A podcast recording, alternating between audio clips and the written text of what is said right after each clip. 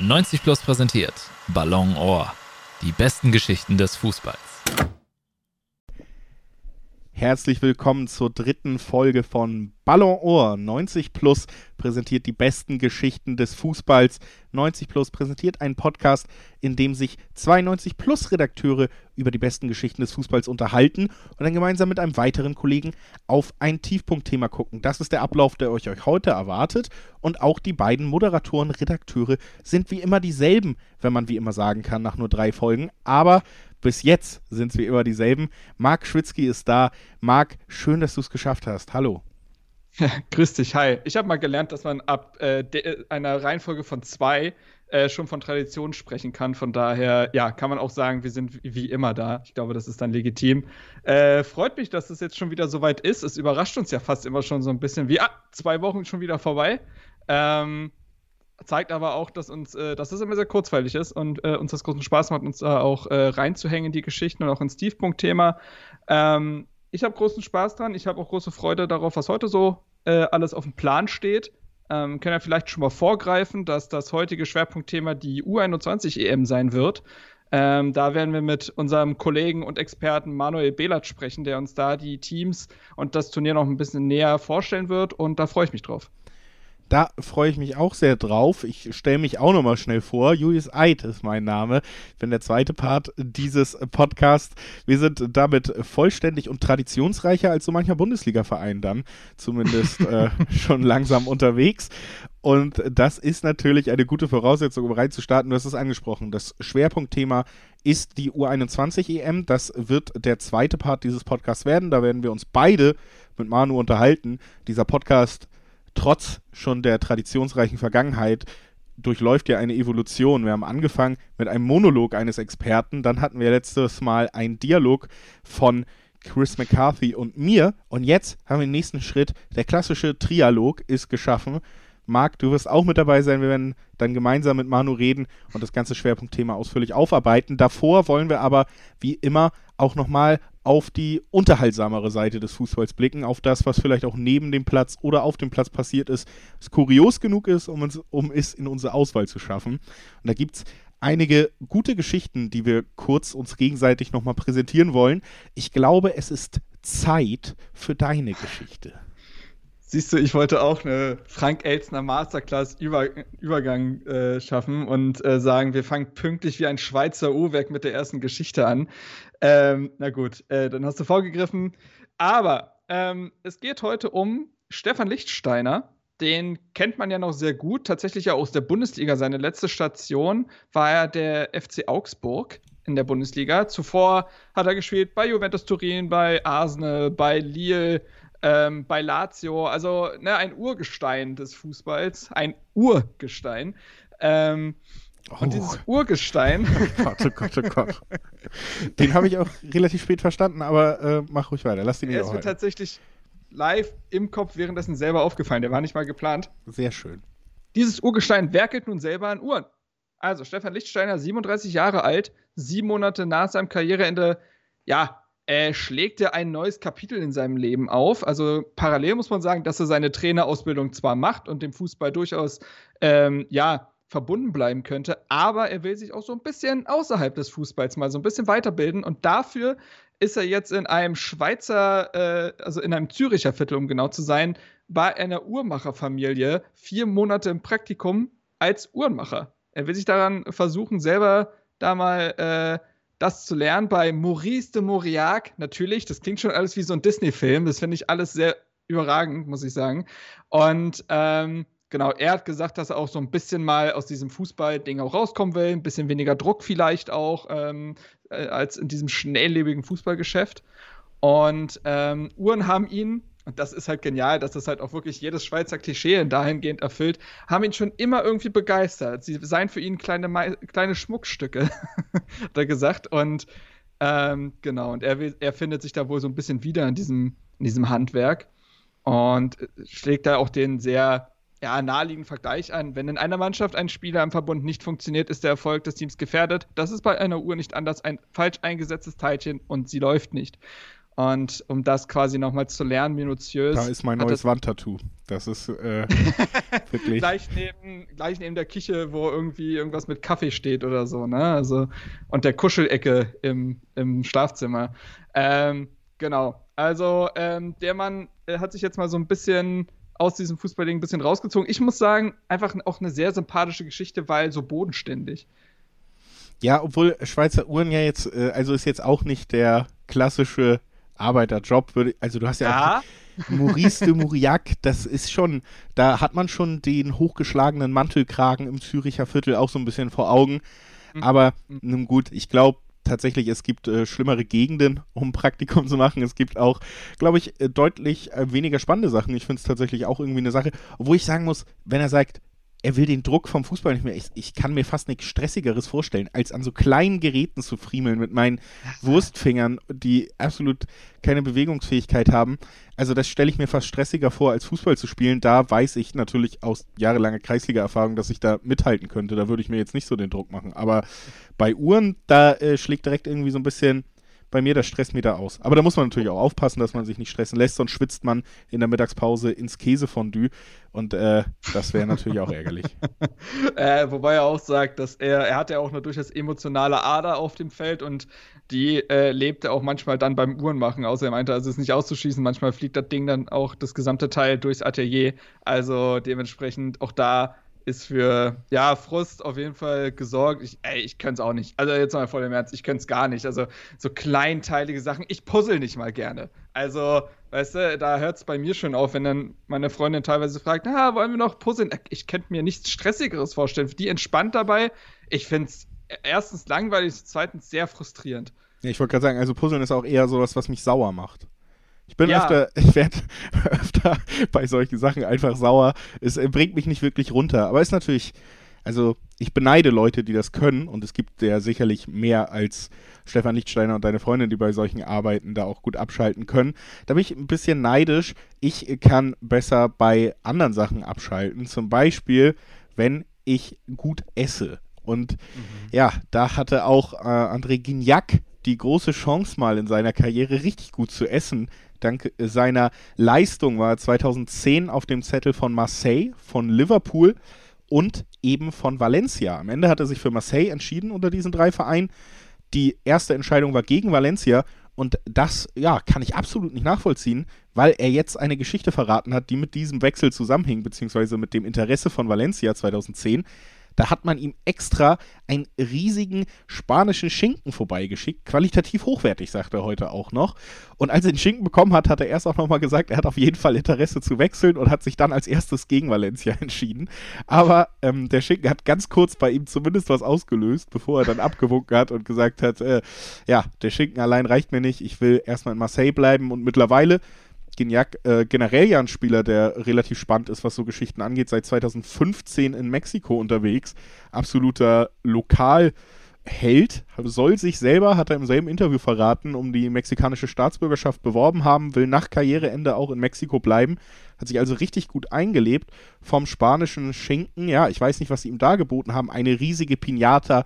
Auf jeden Fall hat der Schinken nicht gereicht, um ihn nach Valencia zu locken bitter eigentlich, ne? Also ich muss sagen, ich äh, durfte ja, als Hertha-Fan darf man ja nicht allzu viele Auswärtsreisen machen. Was würde Hertha denn also, anbieten? Beziehungsweise europäische Auswärtsreisen. Hertha würde anbieten. Döner. Döner oder eine klassische äh, Currywurst. Ne? Mhm. Eine klassische ähm, Currywurst gibt es woanders, aber macht mal ihr Berliner euer oh, Ding. machen wir mal nicht das Fass auf, ey. Machen wir nicht mal das Fass auf hier. Aber ja, vielleicht sowas in die Richtung Curry 36 oder so, ja. Naja, auf jeden Fall. Ähm, oder es geht gediegen irgendwie in Soho-Haus oder so, weiß ich nicht. Und dann auch danach noch mit, im, bei Clubhouse irgendwie mit Elon Musk chatten oder so. Ähm, es die App eigentlich noch? Ich weiß das nicht. Auf jeden Fall, ähm, ja, äh, und da waren wir äh, in Bilbao mal zu Gast und ich muss schon sagen, da habe ich die spanische Küche noch mal sehr äh, zu schätzen gelernt und ähm, ich mag das sehr und ähm, da hat mir selbst die Chorizo geschmeckt, obwohl ich nicht mal Salami-Fan bin, im Gegenteil. Also rein kulinarisch hätte sich dieser Wechsel, glaube ich, schon gelohnt nach Valencia, das muss man sagen. Wobei äh, Marseille-Küche, gut, die kenne ich jetzt nicht so gut, aber die französische Küche ist, ist ja jetzt, glaube ich, auch nicht so ganz verkehrt. Ja, ähm, Geschmackssache. Ich, Marseille, Hafenstadt, Da gibt es äh, sicherlich auch französisch gesehen sehr viel Fischgerichte. Davon kann man auf jeden Fall ausgehen. Gilt ja aber auch als eine der Städte, die eine relativ hohe Kriminalitätsrate haben, eine relativ hohe Armutsquote. Also ähm, sicherlich jetzt auch nicht der Ort, der dann wahrscheinlich für die höchsten Genüsse in Frankreich steht, würde ich mal vermuten. Ist aber komplette Spekulation. Wir haben absolut keine Ahnung. uns, vielleicht entfernen wir uns einfach ganz schnell hiervon und äh, kommen zu Leuten, die von anderen Sachen überhaupt keine Ahnung haben. Ich meine, wer kennt es nicht? Man versendet sich mal bei der E-Mail, man möchte seinem guten Freund per Mail mitteilen, dass man seinen Arbeitgeber nicht mag. Oder zum Beispiel, mir ist es letztens passiert, ähm, da wollte ich eigentlich nur einem Freund per Mail sagen, dass ähm, mir ein Podcastpartner, müssen wir nicht ausführen, eigentlich wirklich überhaupt nicht gefällt, mit dem ich zusammenarbeiten muss. Und auf einmal sendet man das an die falsche Adresse. Da möchte ich mich auch nochmal bei dir entschuldigen, dass das dann so rausgekommen ist, Marc. Ich finde es halt auch schade. Ich dachte, ich meine, zwei Folgen, da kann man ja noch dran arbeiten. Also unsere Beziehung, Podcast-Beziehung ist, ist ja noch jung, Julius. Aber ähm, da war eine Liste bei, was mich stört. Da kann man natürlich drauf aufbauen. Ja, gut. Ja, also dass, dass ich vor dem Podcast duschen sollte, weil man das sogar durch die Internetleitung riecht, das ist ja, das, da, da arbeite ich jetzt auch dran. So ist nicht, aber es ist ähm, nicht einfach. Es ist nicht einfach. Ähm, aber gut. Ähm, Mails, die nicht ankommen oder falsch verschickt werden, da hat jetzt auch Erik Maxim Schuppomoting ähm, Erfahrung gemacht. Es gibt ja so Menschen, die haben einfach chronisch Pech. So.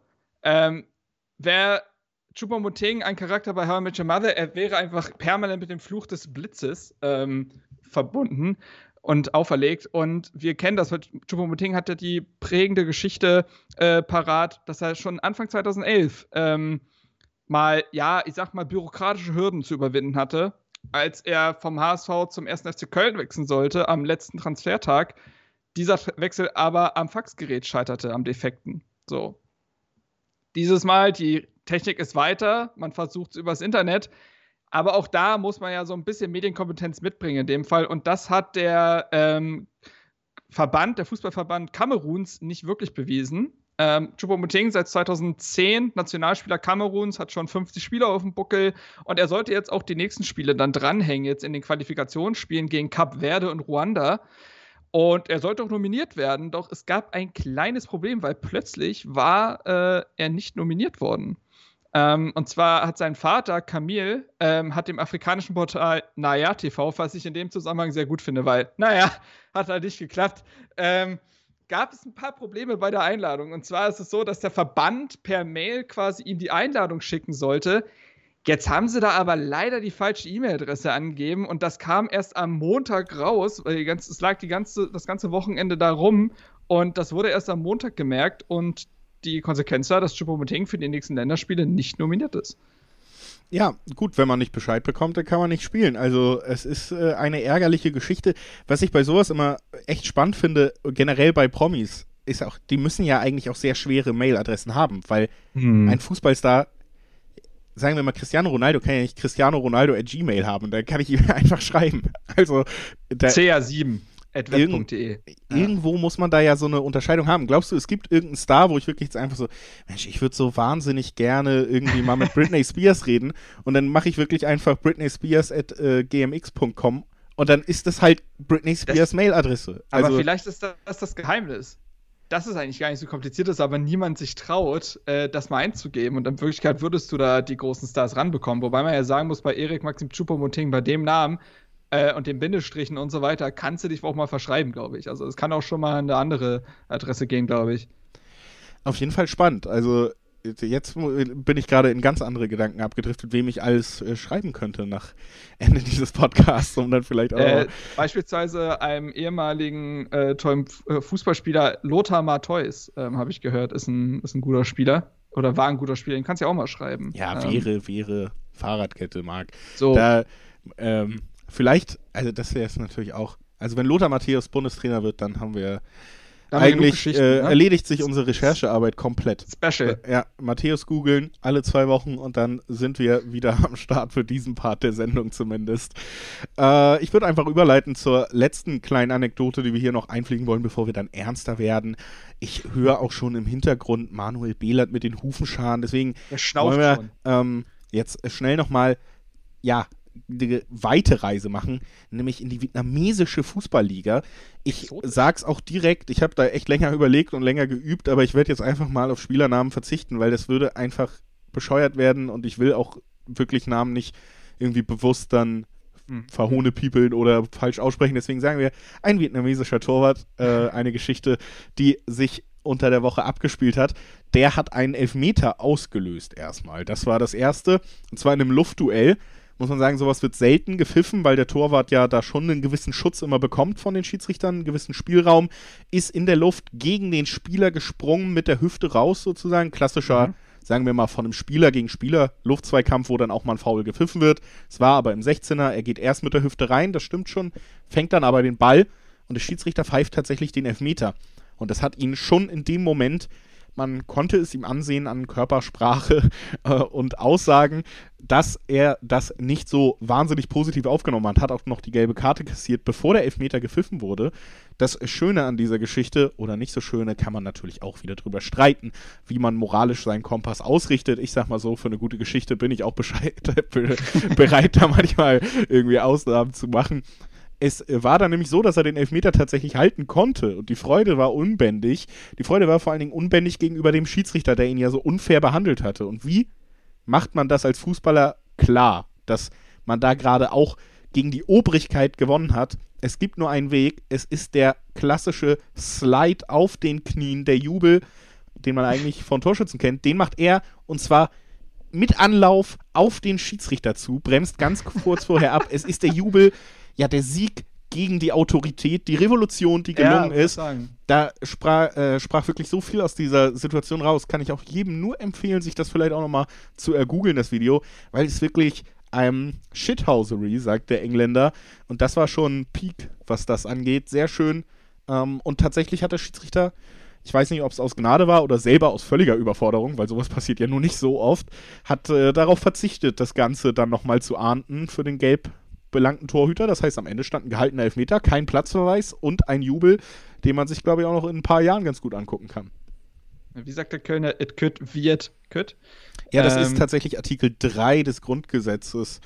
Ähm, das macht es ja. natürlich hier generell auch schwer in der politischen Situation jetzt, ne? weil es gibt da einfach Artikel hier im Grundgesetz, die, muss man sagen, dann gewisse Sachen, also could wie could oder ähm, es hätte schon immer Jutje Jange Mhm. Ne, das mhm. äh, bestimmt natürlich die Politik über ähm, Köln hinaus, muss man sagen. Aber ja, fantastisch. Ne? Aber wie du sagst, es ist ein Sieg gegen die Obrigkeit. Es ist ein, es ist ein Aufbäumen der, der Arbeiterklasse des Plebs. Ich finde, das äh, gibt uns eigentlich in diesen schweren Zeiten auch Mut und Hoffnung, dass man sein Schicksal auch selbst in die Hand nehmen kann. So wie wir es immer aus, aus, aus dem Deutschrap kennen, wenn dann die Millionäre dann da irgendwie darüber rappen, dass man ja eigentlich, eigentlich ist, Erfolg ist kein Glück. Ne? Wir wissen es. Ähm, das finde ich das Schlimmste an das Rap, muss ja, ich sagen. Das ist die schlimmste, weil das eigentlich ja diese, das ist ja wie diese Instagram-Selbstoptimierer.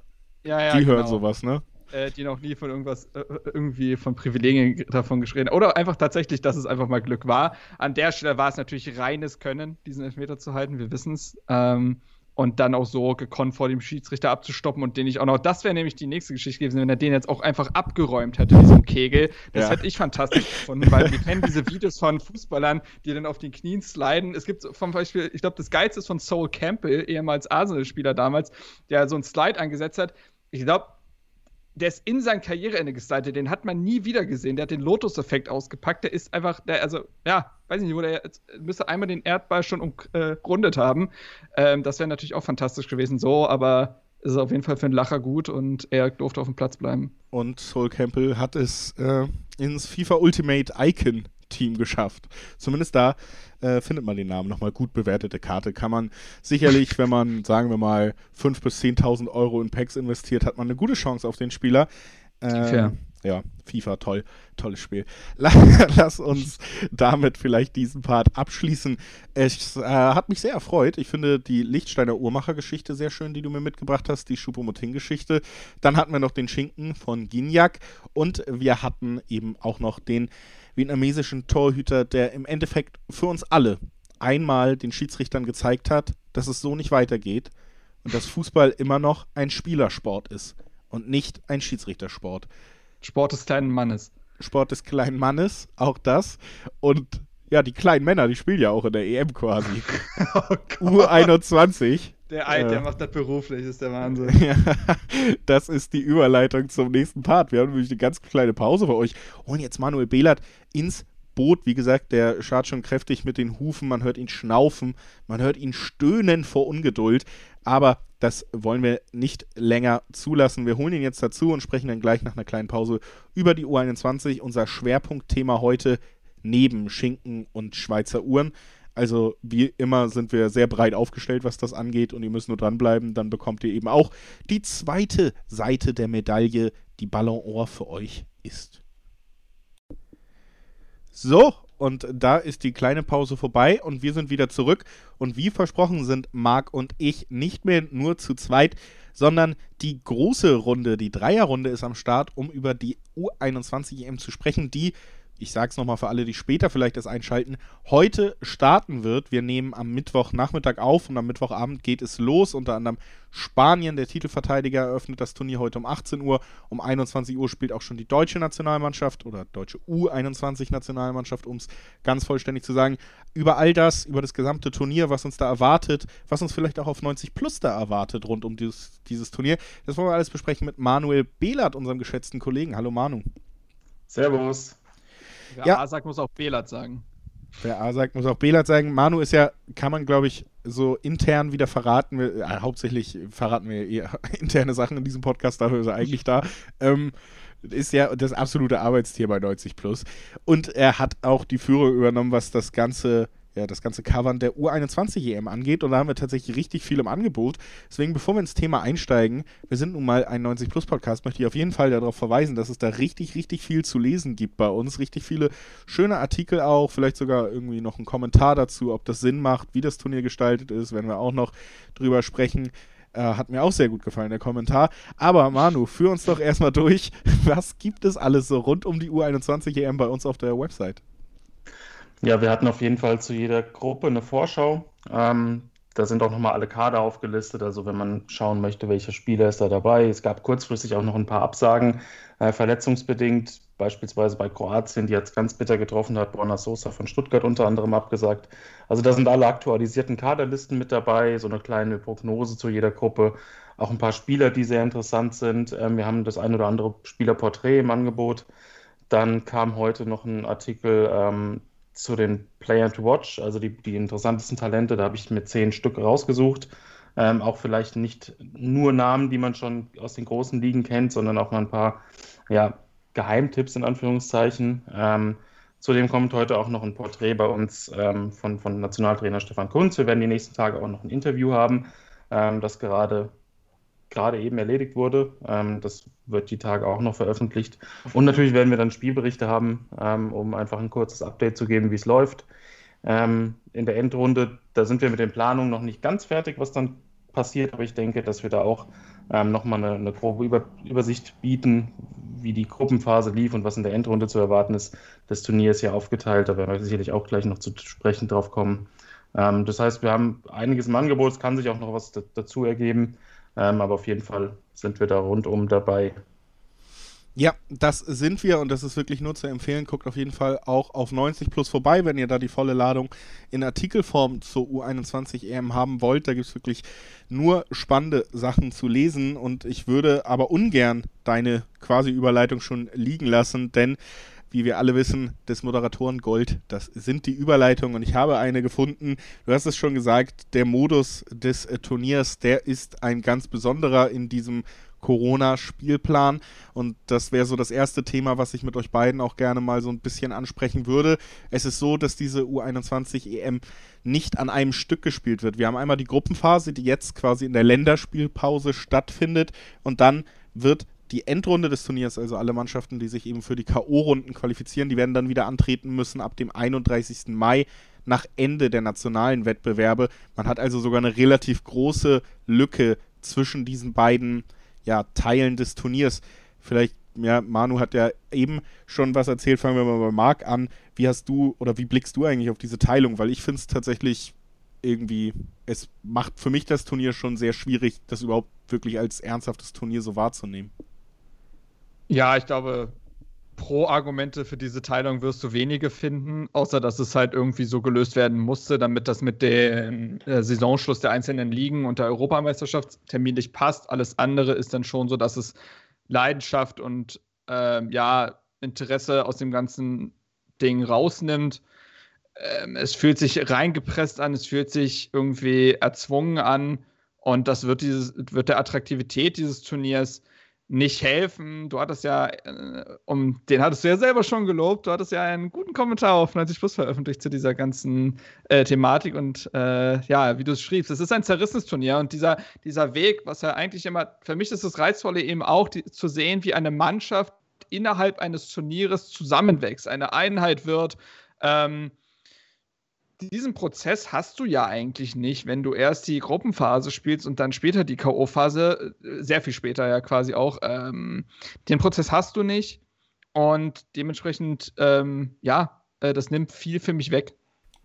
Manu, wie nimmst du das wahr? Hast du, oder ist es zumindest so, dass man sich auf die Endrunde dann noch freut und sagen kann, gut, wir haben quasi nochmal eine Qualifikation.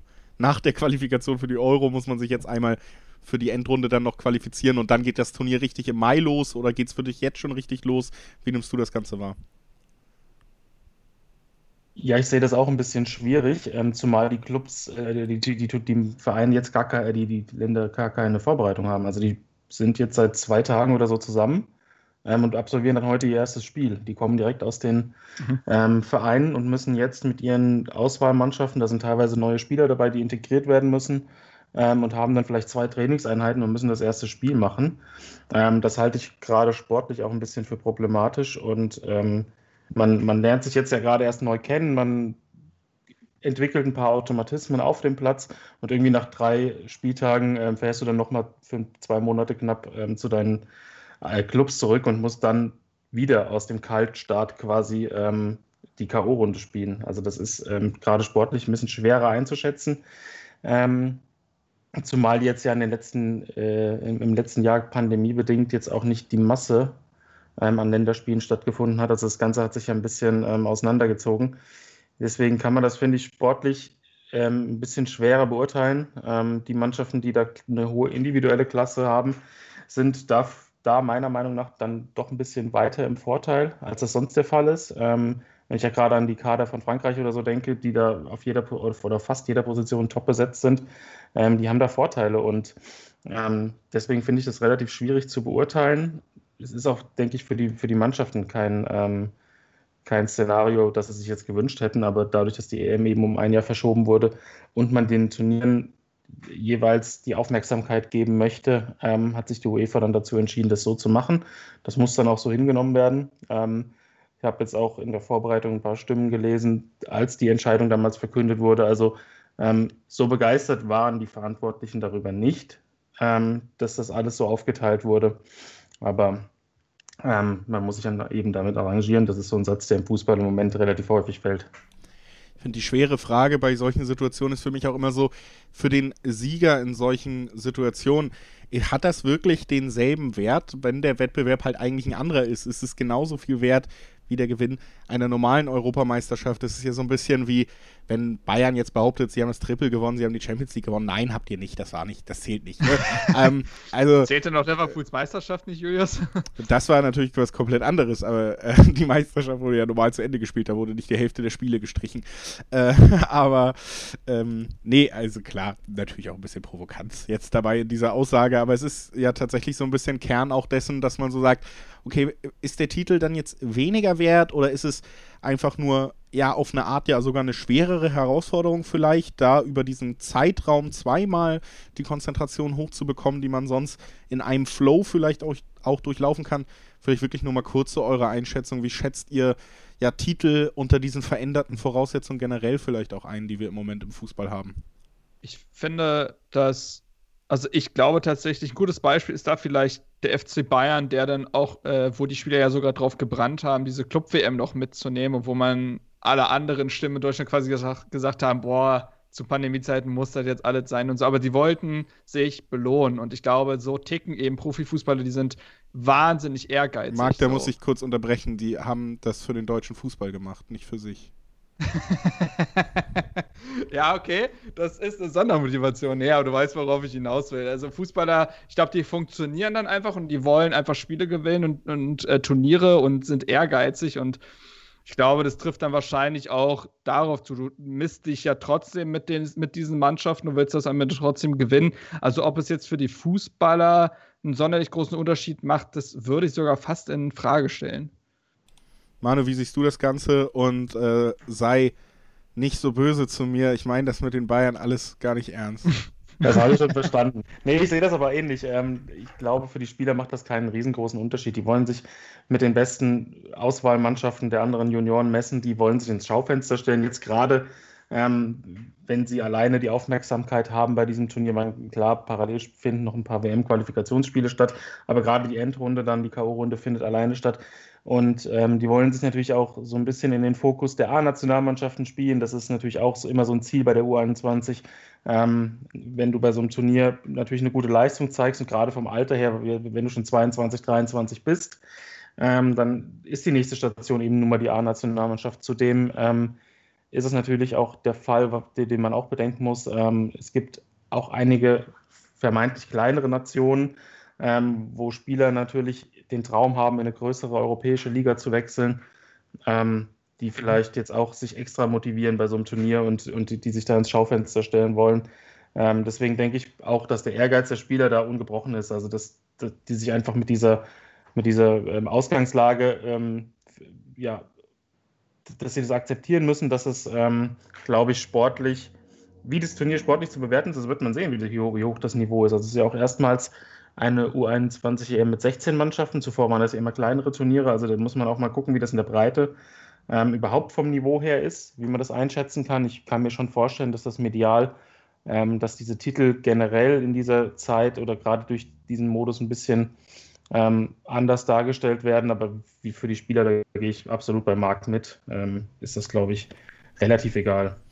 Und das bedeutet zumindest auch, glaube ich, wenn man spannenden Fußball sehen will und auch guten Fußball sehen will, wenn man die Top-Talente der Welt oder Europas beobachten will, dann hat dieses Turnier natürlich auch trotzdem seinen Reiz, trotz der gesamten Situation. Und es liegt sicherlich auch an den Favoritenmannschaften. Bevor wir auf die Deutschen nochmal gesondert blicken, würde ich deswegen einfach mal mit euch beiden jetzt drauf gucken, wer ist denn in der U21 richtig gut aufgestellt. Wir haben den amtierenden Europameister, das ist Spanien und für mich natürlich und wahrscheinlich für euch auch und für jeden, der so ein bisschen auf die Karte geguckt hat, haben wir einfach mit Frankreich ein Land, was ja eine absurd hohe Talentdichte in den jüngeren Generationen mittlerweile aufzuweisen hat. Also es ist ja schon in der A-Nationalmannschaft teilweise irgendwie fast traurig zu sehen, wer es nicht in die Nominierung schafft. Und dann haben wir auch noch eine U21, die vollgestopft ist mit Top-Namen eigentlich schon, wo man nur mit Neid drauf blicken kann. Frankreich, also würde ich zumindest behaupten, der absolute Top-Favorit. Manu, wer sind für dich so die Mannschaften, auf die man gucken sollte? Oder möchtest du mir bei Frankreich widersprechen, was mich wundern würde? Nee, Frankreich ist definitiv der Top-Favorit. Ähm, wenn man alleine bedenkt, dass sie mit Konaté von Leipzig, mit Fofana von Leicester und mit Kunde äh, von Sevilla drei Innenverteidiger bei der U21 haben, die wahrscheinlich alle in der deutschen Nationalmannschaft, in der A-Nationalmannschaft eine sehr gute Chance auf einen Stammplatz hätten, ähm, dann ist das schon wirklich absurd. Und dann haben sie noch Spieler wie Gendouzi, der bei Hertha in den letzten Wochen auch wieder ein bisschen ähm, ja, sich positiv entwickelt hat. Sie haben Eduardo Camavinga von Rennes. Ähm, der bei Real Madrid auf der Liste steht, ein ähm, Hussein Aouar von Olympique Lyon hat es jetzt kurzfristig nicht geschafft. Er musste verletzungsbedingt absagen. Dann haben sie einen Stürmer mit Ozon Edouard von Celtic, der auch so ein, so ein Typ ist, der sich hier ins Schaufenster stellen kann. Äh, sein Vertrag läuft nämlich 2022 aus. Der hat in 10 U21-Länderspielen für Frankreich 15 Mal getroffen, äh, wurde noch hier und da äh, ein bisschen früher vom Platz genommen. Äh, das ist schon wirklich, wirklich sehr interessant, was ähm, Frankreich zu bieten hat. Definitiv auch interessant ist England. Ähm, da, da, fehlen einige Spieler, die bei der A-Nationalmannschaft eine Rolle spielen, äh, wie ein äh, Saka von Arsenal oder wie ein Bellingham von Dortmund. Aber da spielt immer noch ein Ryan Sessegnon von Hoffenheim, da spielt ein, ähm, ja, ein Max Aarons von Norwich, da ähm, sind einige extrem gute Spieler dabei, Callum Hudson-Odoi zum Beispiel, Smith Rowe, also Curtis ähm, Jones. Genau, die sind alle ähm, definitiv auf einem, auf einem hohen Niveau unterwegs. Portugal sowieso ähm, in den letzten Jahren in der Jugend extrem ähm, aufgeholt. Portugal und England übrigens auch in einer Gruppe zusammen. Ähm, auch die Schweiz ist wirklich nicht schlecht. Das könnte so ein kleiner Geheimtipp werden. Die haben natürlich blöderweise Portugal und England in ihrer Gruppe und auch noch Kroatien. Also die Gruppe D ist sehr, sehr interessant. Ähm, die deutsche Mannschaft ist nicht schlecht. Ähm, hat auf jeden Fall schon bessere Kader ähm, bei der U21 EM gehabt. Ähm, sind einige Spieler auch aus der zweiten Liga dabei, dabei, aber auch der eine oder andere wirklich sehr interessante. Also mit David Raum beispielsweise von Kräuter Fürth, der quasi alle halbe Stunde eine Torvorlage gibt. Ähm, das ist, ist, auch sehr gut. Die Niederlande, deutscher Gruppengegner, die spielen am Samstagabend 21 Uhr gegeneinander. Ähm, die haben auch extrem viel Talent. Ähm, also da ist, sind schon sehr viele gute Mannschaften dabei. Ähm, Spanien und Italien gehören jetzt nicht so zu den absoluten Top-Favoriten. Ähm, ich würde da eher tatsächlich auf England, Portugal oder natürlich dem absoluten klaren Favoriten Frankreich tippen. Aber das ist häufig bei, bei U21-Teams ähm, so gewesen, dass sie vermeintlich den besten Kader hatten und dann doch ähm, ein bisschen enttäuscht haben, weil das nicht alles so homogen ist und das könnte vielleicht auch eine Rolle spielen. Also man, man weiß einfach noch nicht genau, wie die Auswirkungen sind, dadurch, dass die Teams jetzt keine Vorbereitung haben und sich länger nicht gesehen haben. Es kann sein, dass die individuelle Klasse dann, dann natürlich ähm, die Teams ähm, ja, beflügelt. Es kann aber auch sein, dass ähm, dass ein paar Abläufe, die eben nicht stimmen, da auch eine Rolle spielen. Also wenn ich jetzt tippen müsste, wer das, wer das Turnier gewinnt, würde ich Stand jetzt auf Frankreich tippen, aber das kann sich nach der Gruppenphase, wenn man alle Teams mal ein bisschen gesehen hat, kann sich das sicherlich auch wieder ändern. Ja, wollen wir natürlich auch wissen, wie Marc das Ganze sieht noch. Ich habe es ja auch direkt am Anfang gesagt, Frankreich steht da über allem. Marc, äh, deine Chance jetzt, uns beizupflichten. Punkt. Nee, also es ist, es ist tatsächlich, also mir fällt einfach immer wieder das Wort pervers ein, was für eine Leistungs- und Talentdichte Frankreich da hat. Also ähm, selbst die Spieler, die wir jetzt alle schon genannt haben, bei Frankreich dahinter steht ja noch eine Reihe an super äh, talentierten Spielern mit einem Ikoné, mit einem äh, Badiachil, der bei AS Monaco mit 19 Jahren da auch äh, super spielt. Die haben zwei sehr gute Torhüter. Die haben Boubacar Kamara von Marseille. Ähm, das ist und einige Spieler wären sogar noch für die U21 spielberechtigt, die ja beim A-Kader dabei sind, äh, die nicht mehr dabei sind. Äh, das betrifft ja aber auch andere Teams. Deutschland natürlich, der, dass da Musiala und Wirtz nicht dabei sind, wird Stefan Kunz wehtun, Jogi Löw freuen, aber die beiden wären natürlich für so ein Turnier mit ihrer Klasse, mit ihrer, ihrer Kreativität ähm, extrem wichtig gewesen. Ähm, ich würde da dementsprechend auch mitgehen, dass äh, wenn alles normal verläuft und wenn sich aufgrund vielleicht auch mangelnder Abläufe in der Mannschaft eher dann einfach die reine individuelle Klasse durchsetzt, dass an Frankreich gar nicht vorbeizukommen ist. Ähm, wir können ja gerne gleich nochmal so ein bisschen auf Deutschland gucken, ähm, die ja schon durchaus mit sehr guten U21-Generationen äh, gesegnet waren. Wir erinnern uns an diese Özil, Kedira, Neuer-Generation ähm, Höwe, das war auch dabei und so weiter, die später dann Weltmeister wurden. Wir hatten eine Generation, ähm, wo auch Mitchell Weiser und so weiter den Titel gewonnen haben. Dieses Jahr hat so ein paar interessante Spieler, aber natürlich muss man auch sagen, dass da die Qualität insgesamt, also im Durchschnitt würde ich sagen, gesunken ist. Und trotzdem glaube ich, dass die Mannschaft durchaus interessante Namen dabei hat. Übrigens nicht äh, Mitchell Weisers letzter Titel gewesen, um das nochmal schnell nachzureichen. Swagger des Jahres bei 90 Plus 2017 so. geworden. Das auch völlig zu Recht. Äh, alleine deswegen ein ewiger Held für uns alle. Äh, Manu oder Marc, äh, wir können ja vielleicht auch noch kurz bei Marc bleiben, damit wir ein bisschen die Redeanteile verteilen. Dann lass uns doch direkt diesen Schwung nehmen und dann nochmal auf Deutschland mhm. gucken. Wir haben jetzt so ein bisschen auf die Favoriten geblickt und Deutschland ist da immer eher so, ich sag mal, Außenseiterchancen, würde man sagen. Du hast es auch angesprochen, so Spieler wie Wirtz und Musiala tatsächlich irgendwie auch ein bisschen schwierig einzuschätzen, weil gerade auch mit den angekündigten oder sagen wir mal den mittlerweile nicht mehr so unwahrscheinliche Rückkehrern wie zum Beispiel Thomas Müller auch noch, die zur EM zurückkehren werden, gehe ich nicht davon aus, dass wir beim A-Nationalmeisterschaft bei der Europameisterschaft die Stunde von Wirtz und Musiala schlagen sehen schon. Es ist tatsächlich ja vielleicht auch sogar für die Spieler ein bisschen schade, dass sie da an diesem Turnier jetzt nicht teilnehmen können, an dem anderen vielleicht auch nicht die Rolle spielen werden, die man sich wünscht als ehrgeiziger Fußballer. Und die fehlen Deutschland jetzt natürlich auch noch.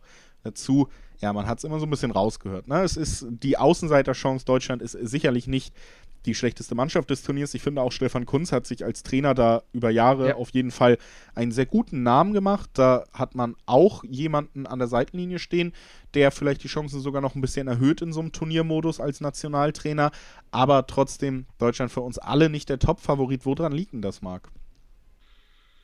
Also erstmal muss man einfach sagen, dass, wie gesagt, es teilweise Teams gibt wie Frankreich oder auch die Niederlande, die durchschnittlich einfach durch äh, einfach talentierter sind. Über Niederlande haben wir kaum gesprochen jetzt. Die haben auch Spieler wie Noah Lang, Justin Kluivert, Boadu, Gakpo und so weiter im Kader. Also die sind ja auch, äh, Kopmeyers, äh, Meiners, die sind ja auch extrem gut besetzt. Da kann Deutschland in der Form nicht mithalten.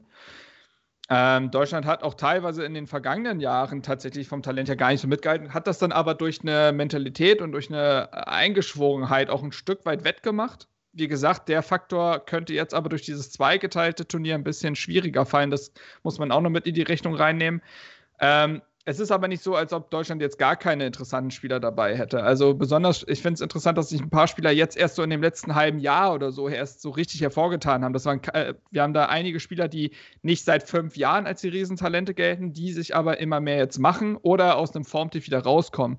Ich würde allen voran zum Beispiel Arne Meyer nennen, den kenne ich ja aus härter Zeiten, äh, sehr gut, ist ja auch noch härter Spieler, ähm, der bei Arminia Bielefeld zwischendurch auch überhaupt nicht äh, zum Spielen kam und jetzt durch den Trainerwechsel zu Frank Kramer hin, da aber plötzlich Bundesliga-Stammspieler ist, was dem natürlich helfen wird, auch als Kapitän dieser Mannschaft. Du hast einen Matteo Klimowitz, der bei Stuttgart erst dieses Jahr so richtig zur Erscheinung kommt. Du hast einen David Raum, den Manu schon erwähnt hat, der ähm, in der kommenden Saison für die TSG Hoffenheim spielen wird, also auch erstklassig und das hat der Mann sich auch verdient.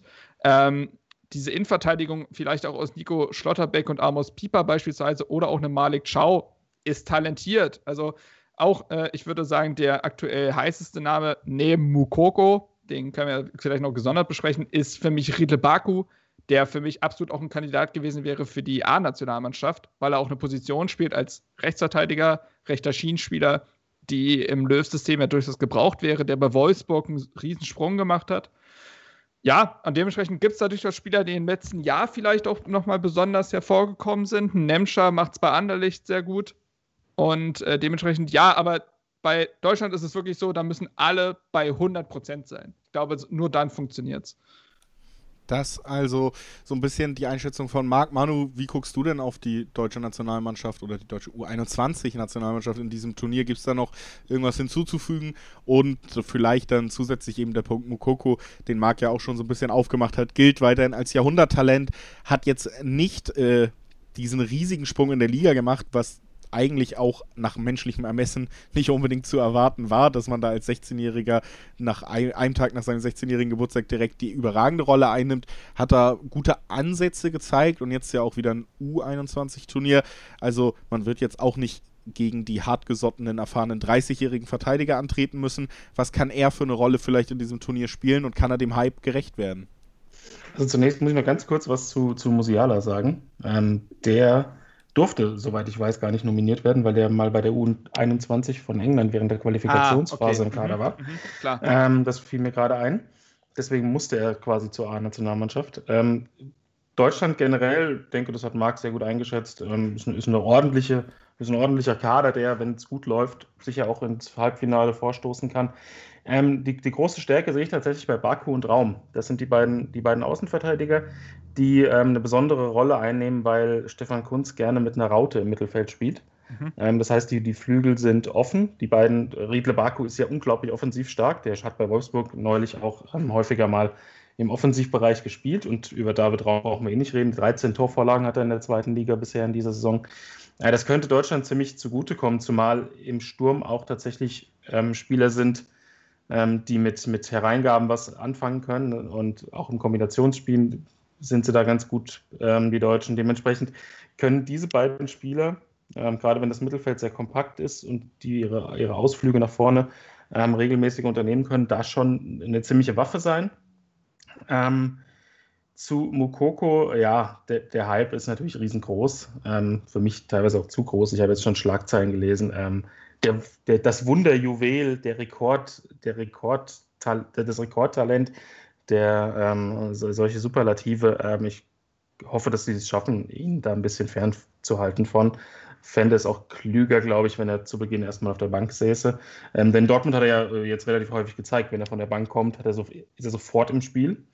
Ähm, und ich glaube, das kann in der deutschen Mannschaft auch helfen, wenn dann ähm, sich ein Jonathan Burkhardt 50, 60 Minuten abrackert da vorne und die Verteidiger ähm, nervt und dann kommt einer wie Mokoko, ähm, den du ja im Antritt beispielsweise kaum stoppen kannst, ähm, dass das eine ziemliche Waffe sein kann. Ähm, natürlich kann er im Turnierverlauf auch von Beginn an spielen, aber ich glaube, gerade beim ersten Spiel ähm, gegen vielleicht auch übermotivierten Gastgeber Ungarn wäre es vielleicht besser, wenn er erstmal von der Bank käme, aber generell über das Talent von ihm brauchen wir nicht reden. Er ist ein absoluter Instinktfußballer im letzten Drittel, er macht viele Dinge schon jetzt instinktiv richtig, hat eine Entscheidungsfindung, die auch intuitiv passiert und häufig richtig ist, dass dann natürlich noch nicht alles klappt und er sich in, in vielen Bereichen auf das Niveau noch ähm, erstmal hieven muss. Das ist völlig selbstverständlich. Also ähm, ist auf jeden Fall gut, dass er nominiert wurde, fand ich, ähm, dem, weil er eben ein Element einbringt, das extrem, ähm, das dieser Mannschaft extrem weiterhilft.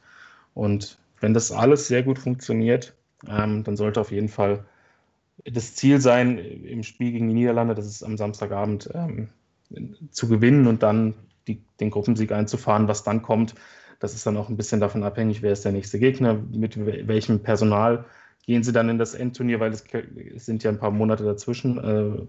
Äh, da kann sich ja noch der ein oder andere Spieler verletzen. Ähm, da weiß man auch nicht, wie das dann im Endeffekt aussieht. Man weiß auch nicht, wenn jetzt beispielsweise Riedle Baku vielleicht doch noch den Sprung dann zur EM schafft, ähm, soll er dann vorher die Endrunde noch mitspielen, weil sich das eventuell je nach Ausgang ein bisschen mit der Vorbereitung auf das EM-Turnier ähm, überlappen könnte. Ähm, dementsprechend muss man da auch ein bisschen schauen. Das ist, eine, das ist, auch eine Situation, die ein bisschen unglücklich ist, aber generell ist Deutschland bei, bei solchen Turnieren immer was zuzutrauen und, und, und es gibt ein paar Raffinessen im Kader, die man ausspielen kann. Also auch der besondere Fokus auf die Außenverteidiger. Fun Fact dazu: Es gibt so ein Gerücht, dass äh, Raum sich so heiß läuft, dass man tatsächlich einen extra Raum, Raumbelüfter mit hat. Ähm, Marc atmet tief durch, gut, dann halt nicht. Dann halt keine Witze, dann bleiben wir ernst, Marc, ist ja auch. Ich okay. halte es mit dem, ich halte es mit dem Schalke Innenverteidiger. Ciao. Oh. Benutzt du den öfter oder war das jetzt das erste Mal, dass der so. Nee. Nee, mit dem Witz, mit dem Witz bin ich Dorsch. Okay, gut, äh, dann äh, hast du es tatsächlich mit zwei Sätzen geschafft, dass ich keine Lust mehr auf Witze habe in diesem Podcast und äh, dann lass uns doch wieder ernst werden. Manu ähm, und Marc, wir haben jetzt über Deutschland gesprochen, tatsächlich mal eine knallharte Prognose so, wie hoch sind die Chancen, dass Deutschland hier den Sieg holt? Die EM gewinnt in Prozent, ich sag 20 Prozent, knallharte Nummern, auf den Tisch, packt aus. Boah, Springer-Vibe hier. Ähm Endrunde schaffen sie bei der Gruppe. Vielleicht nicht als Erster durch die Niederlande, aber Endrunde schaffen sie. Und dann, ja, ich sehe es nicht. Äh, ich sag mal, ja, ich gehe mal ein bisschen 15 Prozent. Ich nehme 15. Manu. 10. Ah. Okay, wir stufen uns so ein bisschen runter. Ich als, ja, nicht zu belehrender Optimist sage 20 Prozent und äh, glaube, dass da durchaus ja, Chancen da sind. Ihr schließt es auch nicht aus, seid aber ein bisschen pessimistischer als ich unterwegs, was das Team von Stefan Kunz angeht. Damit haben wir schon einige Themen rund um diese U21 EM ab oder angesprochen. Wir wollen es ja in diesem Podcast auch jetzt immer nicht ewig ziehen, was solche Themen angeht. Ich würde gerne zum Abschluss aber noch, weil Manu ja auch diesen Artikel gemacht hat, dann doch nochmal so ein paar Tipps geben. Wer sind denn Players to watch? Auf wen freut ihr euch besonders da auf dem Platz? Vielleicht auch, Manu hat es gesagt, Spieler, die man nicht so unbedingt auf dem Zettel hatte, die sich aber auf jeden Fall lohnen, weil es ja nun mal ein Turnier ist, was auch dafür steht, hey, wir können uns die spannendsten Talente angucken in Action mal jetzt. Und ähm, deswegen vielleicht einfach nochmal eure Tipps, so was interessiert euch da an Spielermaterial besonders, Manu? Ähm, bei den Niederlanden beispielsweise als deutschen Gruppengegner ist so die Alkmaar, die Alkmaar-Fraktion hervorzuheben. Also Kopmein, das hat ähm, Marc eben schon genannt, dann haben sie mit Danny de Witt einen offensiven Mittelfeldspieler, der in der Qualifikation für die Niederlande einfach unglaublich gut getroffen hat und mit Boadu im Sturm ähm, ebenfalls ein Spieler von Alkmaar. Also das sind schon drei, auf die man achten sollte. Ähm, bei Spanien Ander Barrenechea von Real Sociedad, den sollte man ähm, im Auge behalten.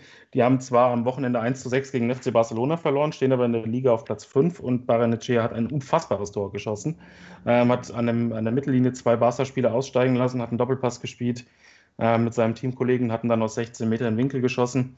Ähm, das ist ein, ist ein, Spieler, der ein bisschen Spektakel ähm, mitbringt, der ja ähm, unglaubliches Dribbling hat, ähm, Gleiches kann man auch über Mohamed Darami sagen. Der spielt bei Kopenhagen und spielt bei der dänischen Nationalmannschaft.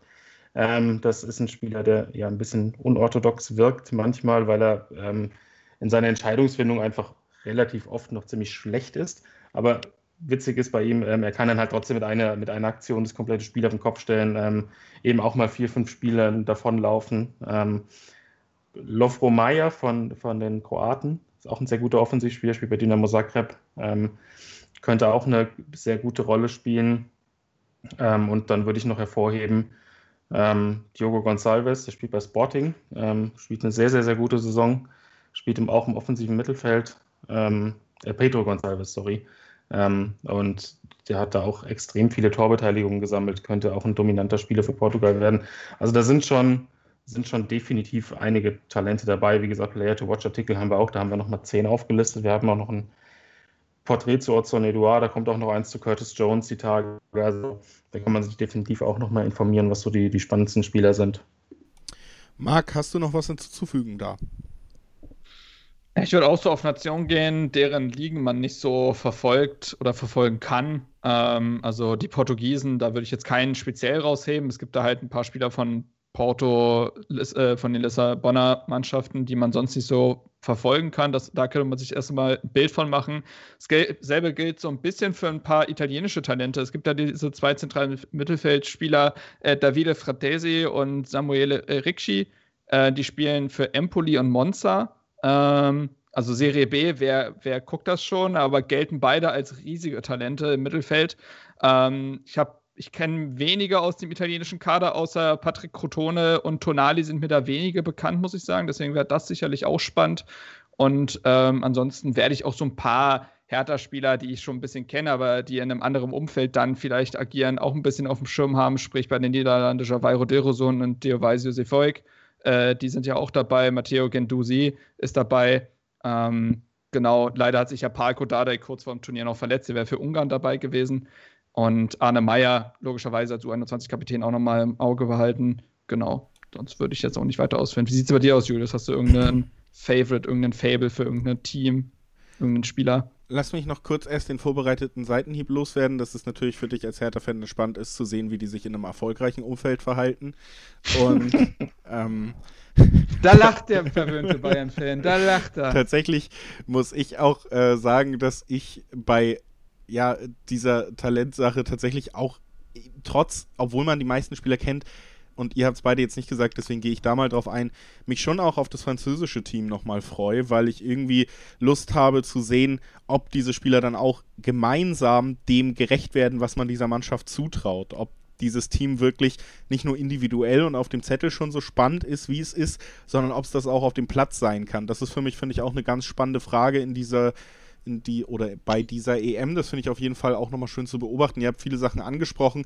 Italienische Mittelfeldspieler, das ist natürlich eine Sache, da habe ich äh, schon immer eine Vorliebe für gehabt. Und Tonali ist natürlich auch einfach Spieler, der zählt jetzt auch nicht zu Talenten. Das sind alles keine Geheimtipps mehr, die ich hier aufzähle. Das habt ihr schon gut übernommen. Aber ist natürlich, ja, alles, was so ein bisschen an Pirlo erinnert, wenn man in dem Alter ist, in dem wir sind, in dem Alter, ja. wo man genau mit diesen Spielern aufgewachsen ist. Das hat für mich immer schon einen gewissen Reiz, deswegen gucke ich da gerne zu. Und ich, Italien, ja, schade, dass der Sprung von so Leuten wie Chiesa und so schon kam, weil ich finde, diese Generation, die jetzt ja schon die A-Nationalmannschaft größtenteils aufmischt, die finde ich tatsächlich auch recht spannend. Also da hätte ich mir gut auch vorstellen können, dass in diesem Turnier da vielleicht noch ähm, bisschen was gegangen wäre. Aber wie gesagt, ich glaube auch, da sind einige spannende Sachen dabei. Es gibt viele Teams, die ordentlich was mitbringen. Ich muss auch sagen, auch das äh, habt ihr noch nicht dann in diesem Part erwähnt, dass natürlich auch Deutschland, wir hatten es zumindest bei dem Thema, ähm, natürlich spannend ist, einfach auch zukunfts Perspektive, was die A-Nationalmannschaft irgendwann angeht und weil es ja auch naheliegend oft Spieler sind, die vielleicht noch nicht so in der Bundesliga Fuß gefasst haben. Wir haben über Raum gesprochen, der sich mega profiliert hat. Das sind ja Spieler, die naheliegend dann vielleicht auch im deutschen Oberhaus schon demnächst mhm. im Einsatz sein werden und auch das natürlich nochmal besonders spannend dann zu sehen, wenn wir jetzt da eine Möglichkeit haben, das in einem gewissen Turniermodus zu machen.